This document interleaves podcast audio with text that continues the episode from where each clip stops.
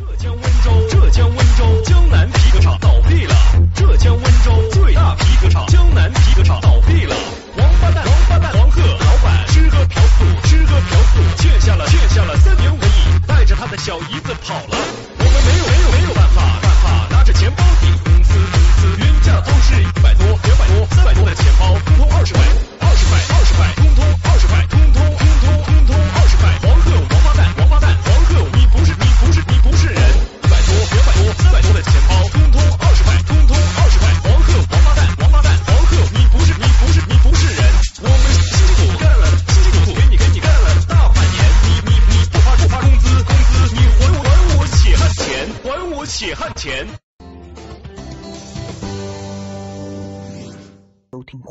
听励志 FM，励志 FM 六七零七九五，程序员，程序员，程序员之路，程序员之路播客。好了，这样说话太累了，还是正常点说话吧。诶，最近在网上看到一篇文章，呃，标题是我们这一代人的困惑。那么这个文章是一个名字叫“宇宙在 TED 大会上面”的一个演讲稿。那么这个文章呢，是关于梦想、关于奋斗、关于成功的一篇文文章。但是呢，我看到洋洋洒洒几千字呀，一看到这么长、这么多的文字，那么再好的文章呢，我都很难坚持看下去。不知道大家是不是也是这种情况呢？哎，我看到本文是由宇宙在这个 TED 大会上的演讲稿，那么我就在网上搜索了一下，嗯。终于看到了这个视频，就把它看完了。确实是讲的还是不错的，用了一个呃，说是另外的一个一种角度也好，或者说是嗯比较公平的一个呃方面来看待人生，看待这个关于努力奋斗、梦想，还有这关于成功的一些呃错觉也好，或者是呃方法吧，嗯，讲的还是非常不错的。那特意呢，也就从网上扒下来，嗯，弄成了一个音频分享给大家。好了，那就闲话少说，嗯，下面就一起来听听吧。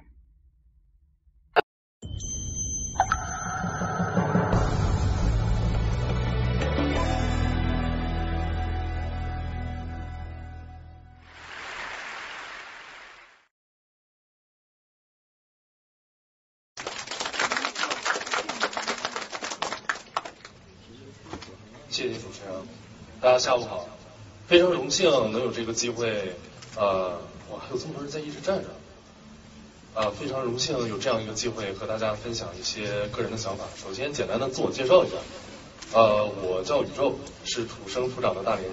高中的时候我是大连市第二十四中学毕业的，呃，因为高中的时候学习成绩欠佳，所以说呢，本科的时候我就到美国留学去了。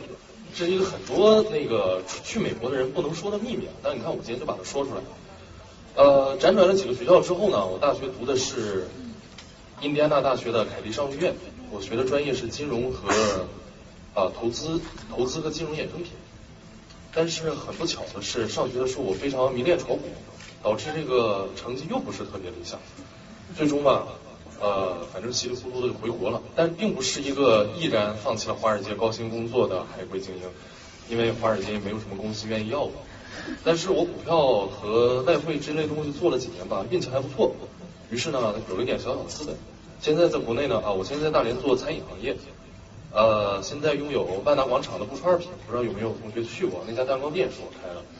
呃，然后还有大都会、富家新天地，呃，奥林匹克广场有有三家叫做莉迪亚城堡的芝士蛋糕店，然后还有青梁阿桥的二路车站，呃，长春路百盛地下，还有罗斯福地下即将开业的桥东家脆皮火条一个火条店。啊，我自己的情况简单介绍到这里了。其实我畅想，我在年轻的时候经常畅想着将来有一天功成名就了，会有这样一个场合。跟年轻的朋友们分享一下，我是如何从一无所有，最终走上了人生巅峰的这个过程。然后很多素材我都讲好了，我要告我会告诉大家，就是说啊，做人呢要像一棵树，而不能像一棵草。世界上只有两种动物能登到金字塔顶峰，一种是雄鹰，一种是蜗牛。我的成功你们也可以复制，等等等等等。但是过了二十六岁之后，我忽然意识到一个很严肃的问题。呃，就是我这辈子可能也不见得会有那么大的成就。所以说，当 TEDx UP 的团队找到我说，没关系，即便你只是一个开小吃店的，我们也很欢迎你把自己的一些想法，你知道有过很多挫折吧，给大家分享一下。我当时觉得，哎，这样其实也不错，这种机会还是蛮难得的。所以说呢，今天呢，就来这里跟大家谈一谈，我在经历了这么多的困惑和挫折之后吧，对于几个困扰了我和我身边十几年的一些问题的一些看法。呃，我今天想跟大家讲的第一个问题就是说，坚持和努力真的能实现梦想吗？你们现在想象一下，汪峰老师坐在转椅上，深情的看着你，和你说：“你能告诉我你的梦想是什么吗？”还有周星驰老师那一句：“人如果没有梦想，和咸鱼有什么区别呢？”梦想这个话题，我觉得激励了几代人吧，它可以说是所有这种励志演讲中的一个核心的核心的话题。每个人成功的原因各不相同啊，有的人比如说是时代机遇比较好，有的人天生就是富二代，有的人呢非常的勤奋，但是他们当他们总结成功的原因的时候啊，无论他们是什么背景，基于什么原因，最后他们都会告诉你，因为我从来没有放弃过我的梦想。呃，梦想这件事情之所以如此重要，以至于啊，我觉得我们这一代人在成长的过程中，对人生意义的理解就是说，人生的意义就在于我坚持我的梦想，然后并且我最终实现它。但是在这个十几年之后啊，我忽然意识到一件事情，就是说，大部分人的梦想，我现在可以残忍的告诉你，你的梦想永远都实现不了。大部分人的梦想，从某种意义上来说，是永远都实现不了的。我首先给大家讲一个我年轻时候的梦想吧。呃，所谓年轻人上大学的时候，我大学的时候不但学习不好，而且我还爱好赌博，经常是学校周边赌场的常客，基本上每个星期都会赌。我刚去赌场的时候，这个迷恋的赌博游戏非常的初级，就是不知道有同学有没有在电视上看过，就是最简单的一种轮盘赌，一到三十六个数字，然后你往上面压数字的。然后这一到三十六个数字呢，还分为红黑两个颜色，呃，赔率基本上就是一赔一的。我就觉得这个游戏其实有规律可循的，我就决定在这个游戏中把握出把握出规律，赚到人生的第一桶金。当然，稍微有常识的同学都会知道啊，家既然能坐在这里面，我觉得都有最基本的常识，就是轮盘赌这种游戏呢，每一次当这个轮盘转起来的时候，它被称为一个独立的随机事件，也就是说，每一次最后。这个数字是多少？跟上一次其实没有任何直接联系的。但是这个道理我也懂啊。但是赌博的秘密魅力就在于啊，当你真正身处赌场的时候，看着上面已经连续开出了五个红色，你会发现所有的人都会把筹码压在下一次都会压在黑色上。我当时的策略其实跟这个类似，非常的简单。如果连续开了三个、四个红色呢，我就压黑色；如果连续四次开出偶数，我就压奇数。意想不到神奇的事情发生了，在我坚持这么简单的策略情况下，我在前四五次去赌场的情况下，不单全身而退，而且每一次都赚得盆满钵满，以至于我当时觉得人生巅峰已经快到了，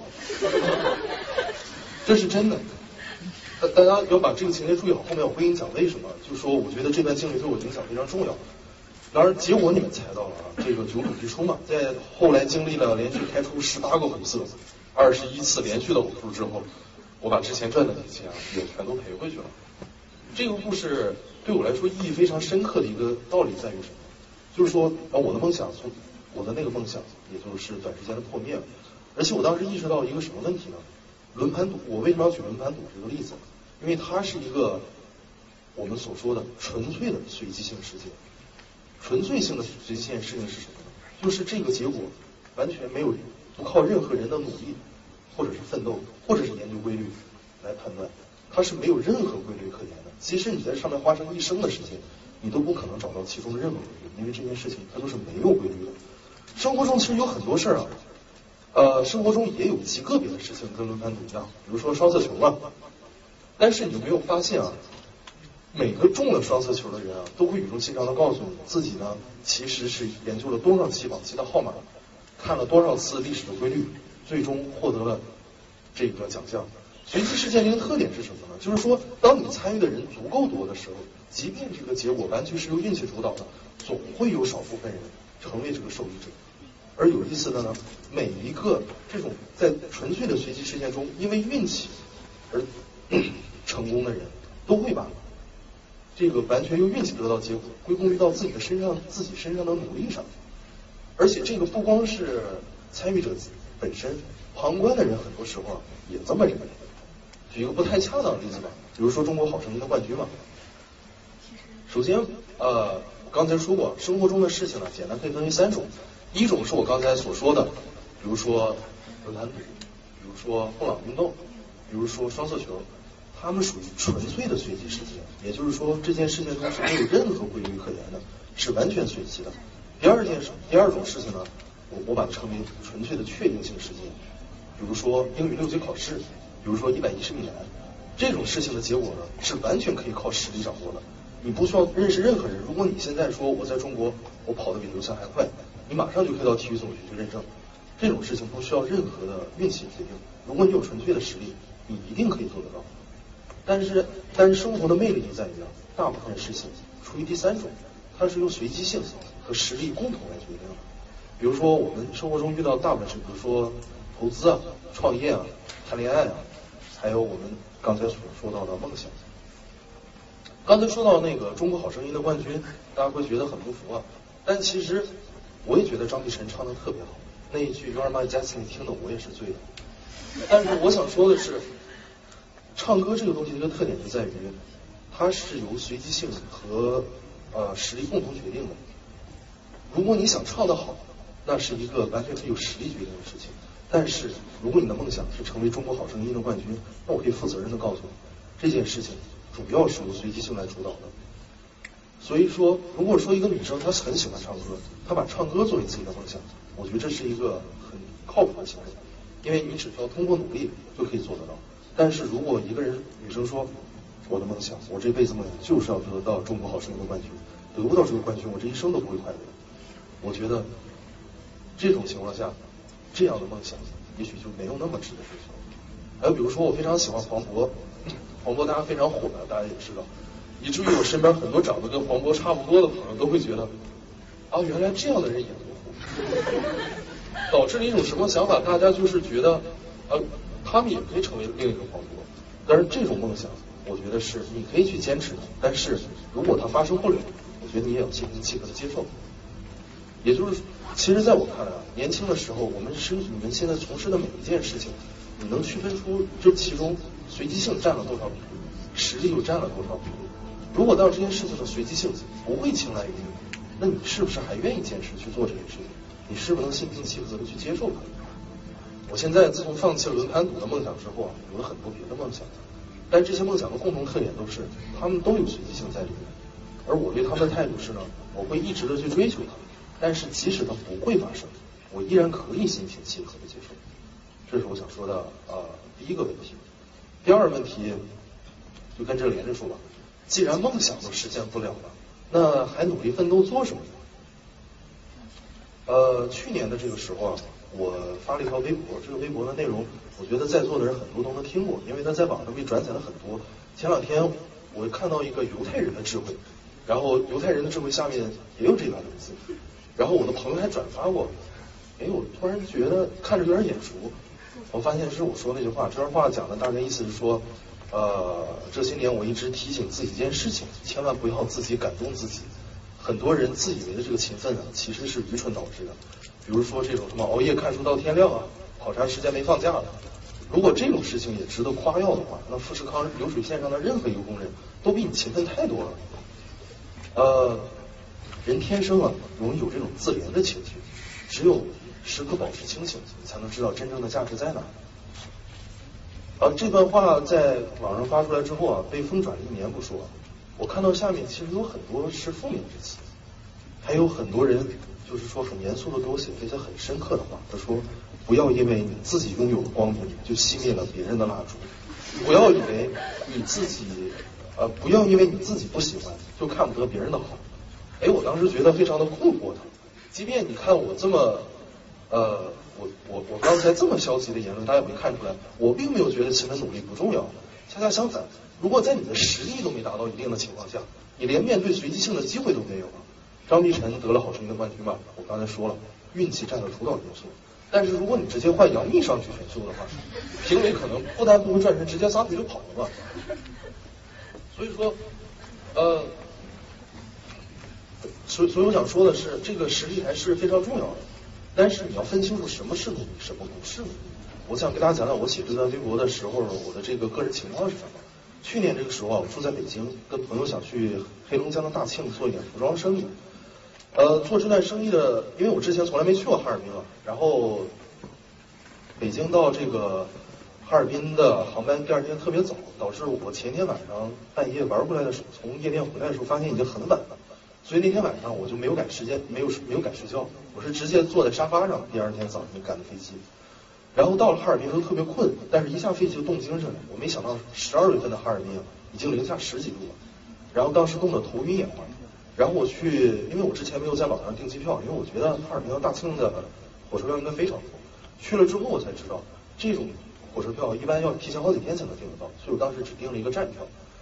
于是大家想想我当时的一个情况是，前一天晚上基本上没睡，然后呢没穿秋裤走在零下十五度的哈尔滨，然后在火车上站了大概一个多，站了大概两个多小时。我当时觉得自己非常的非常的了不起，说实话，我当时在想。我当时把本拿着，我想，哎呀，将来要是写回忆录的话，这段总得加进去吧。但是当当我那个从那个火车上下来的时候，大庆比哈尔滨还要冷。我当时又一动，我当时就冻清醒了。哎，我当时忽然意识到，我刚才所经历的这些东西，对于我最终把这个服装生意做好，其实没有任何的帮助。不单没有任何的帮助，如果我前一天能早点睡觉。多穿两条秋裤，并提前把这个火车票在网上订好，这些事情完全不可以，可以不发生。我可以完完全全舒舒服服的抵达大庆来做我想做的生意。所以说是在这种情况下，我当时写下了那条微博。嗯，但是这件事情对我影响也是挺深的，因为我当时意识到，就是说，可能这是我二十多年生活中的一个缩影。我把很多因为自己的之前准备不充分啊，呃的一些犯下的错误，而事后。的弥补的这种行为做成当做了努力。当时发现这件事的时候，我并不感到难过，因为发现当时我自己心里其实挺高兴的，意识到一件事情，我并不是唯一有这种想法的人。也就是说呢，身边有很多人，我们看似他是很努力的，但其实他们也许没有那么努力。如果我在一些方面他们没有专注的地方，我会去去持续付出的话，我很可能是可以超过他们的。嗯。这个，这个可以，这个给大家呃讲一个具体的例子吧。比如说，大家都学了十几年的英语是吧？我出国之前也学了十几年的英语，而且呢，我对学英语这个事情非常的、非常的、非常的热衷。我当时的理想是这样的，我觉得我会有一套非常精密的科学的学习计划。比如说呢，每个星期进步多少，每个星期进步多少，然后最终有一天。我把我这个精密的学习计划完全完成了之后，我就可以非常流利的说一口跟美国人一样的英语，再也不用去考虑什么时态啊、语法啊之类的问题。大家也想到了，经过十几年的漫长的学习之后，我除了会填 A B C D 之外，这些事情不单真离真正会说英语不单从来没有发生，而且连看到它发生的趋势都没有。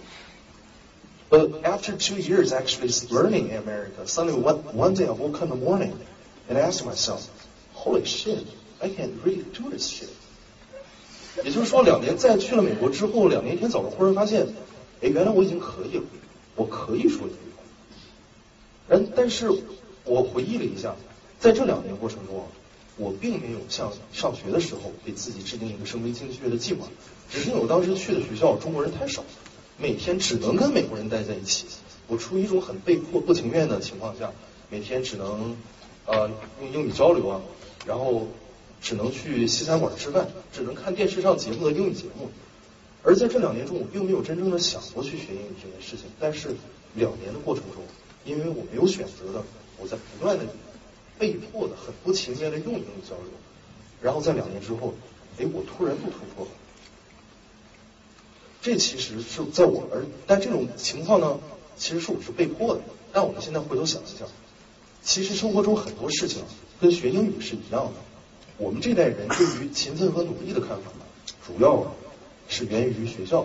换句话说，当你二十多岁的时候，你一提到勤奋努力，你心里想到的一定是同一批人，就是那些万恶的学霸们。也就是说，我们年轻的时候对勤奋努力理解主要是那些特别能看书、特别能做题的人。而看书做题的一个特点是什么呢？看书做题是为了通过考试，而他们之间的关系啊，可以说是非常的线性的。也就是说，你花了更多的时间去看书，你花了更长的时间去做题，一般而言都会直接的提高你的考试成绩，这是毫无质疑的。但是离开学校之后，你会发现，生活中的很多事情，他们之间这个联系，并不像看书和做题之间联系的这么紧密。换句话说。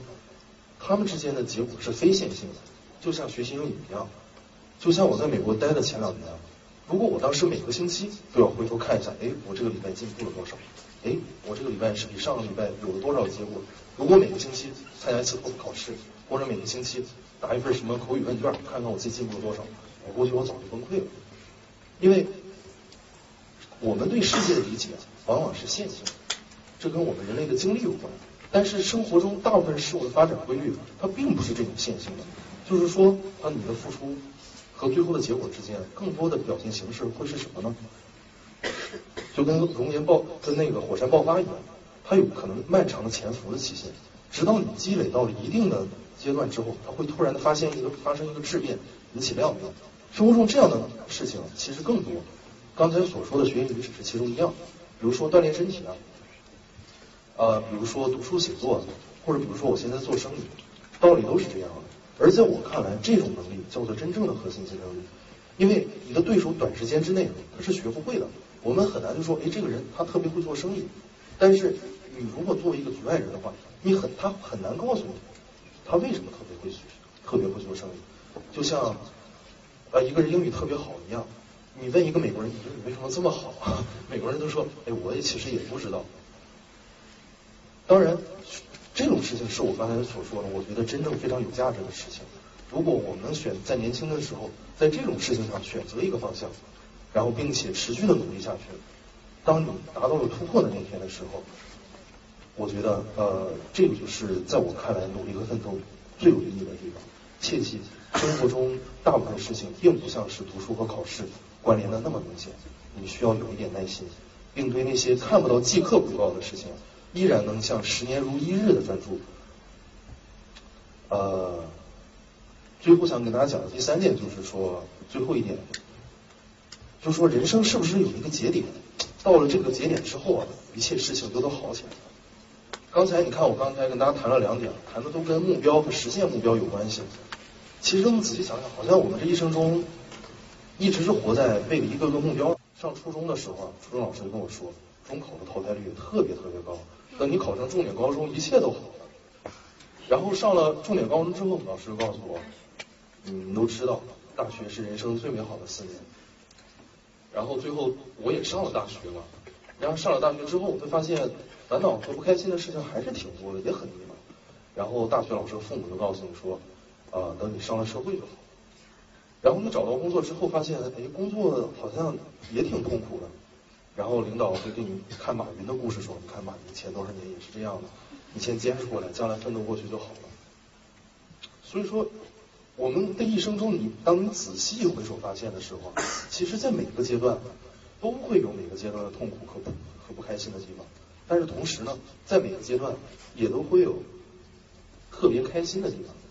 而在我看来啊，人生并没有这样一个节点，如果你只是想着从一个节点逃到另一个节点。那我可以跟你说，人生是是逃你是逃不掉的。你在无论在任何一个阶段，这些痛苦和不痛苦、痛苦和开心的东西都会陪伴着你。所以啊，不要试图去寻找一个呃像安徒生童话中那样说的 happy ever after。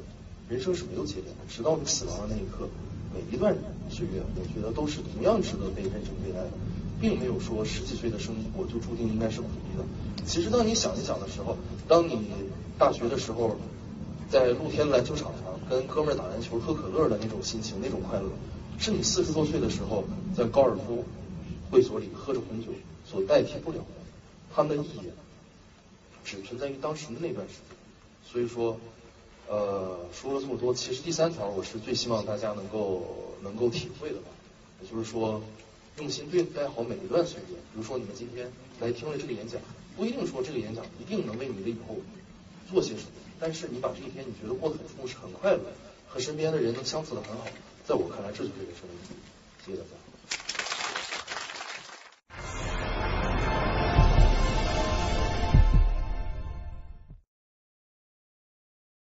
好了，听完了，那么大家感觉怎么样呢？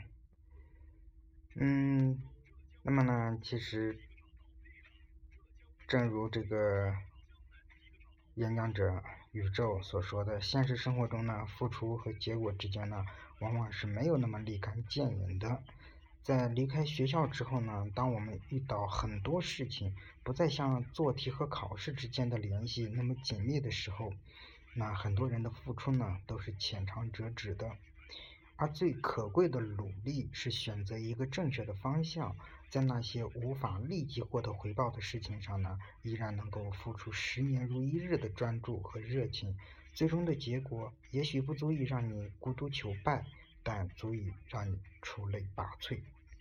那么其实呢，人这一辈子的每一个阶段呢，都有新的痛苦和顾虑。周而复始，生生不息。生活呢，不是安徒生童话，也不是好莱坞电影。那从出生的那一刻起，直到生命的尽头，都不存在什么节点。过去了之后，一切都会好起来，这都是不太可能的，不太实际的。那么，生命呢，就是每天的生活里呢，一切执念都是虚妄。所以呢。也希望大家和我一样，和身边的人呢愉快的相处，认真的安排好每一天的生活，用心去感受每一天的心境，这大概也就是生活的意义吧。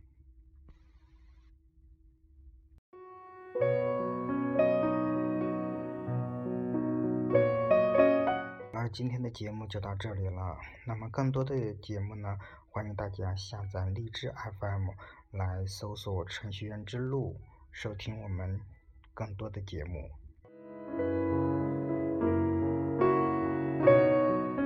什么问题或者是好的建议呢？也欢迎大家在每一期节目的下面的评论区给我来留言。或者呢，也是可以加我们的微博，我们的微博直接搜索“程序员之路 FM”，还有微信，微信的话直接输入 “FM 六七零七九五”，这是微信的订阅号的账号 “FM 六七零七九五”。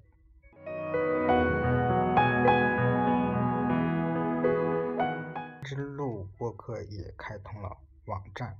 网站是三个 W 点 com，欢迎大家的访问，欢迎大家留言，还有提意见。三个 W 点 com。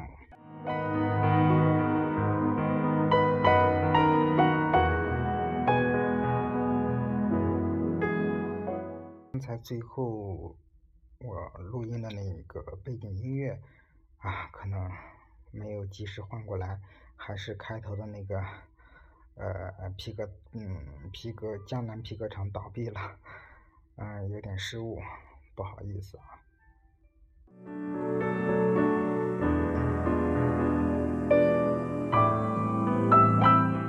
今天这期节目就到这里吧，感谢大家的关注和收听。如果你喜欢的话，就多多的转发，多多的点赞，感谢你的收听，下期再见，拜拜。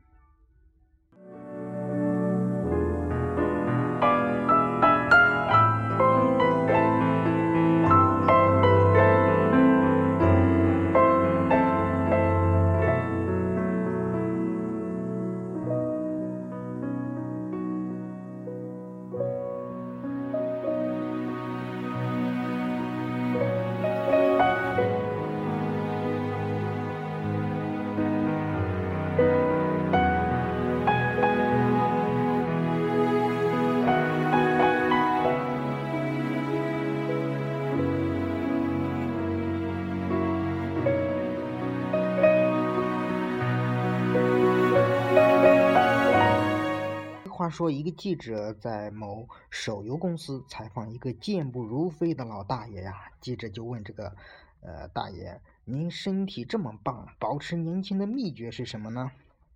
诶，大爷就回答了：一周工作七天，每天加班，只睡两个小时。诶，这记者就问大爷：“那你今年高寿啊？”大爷就说：“啊，我今年二十四了。”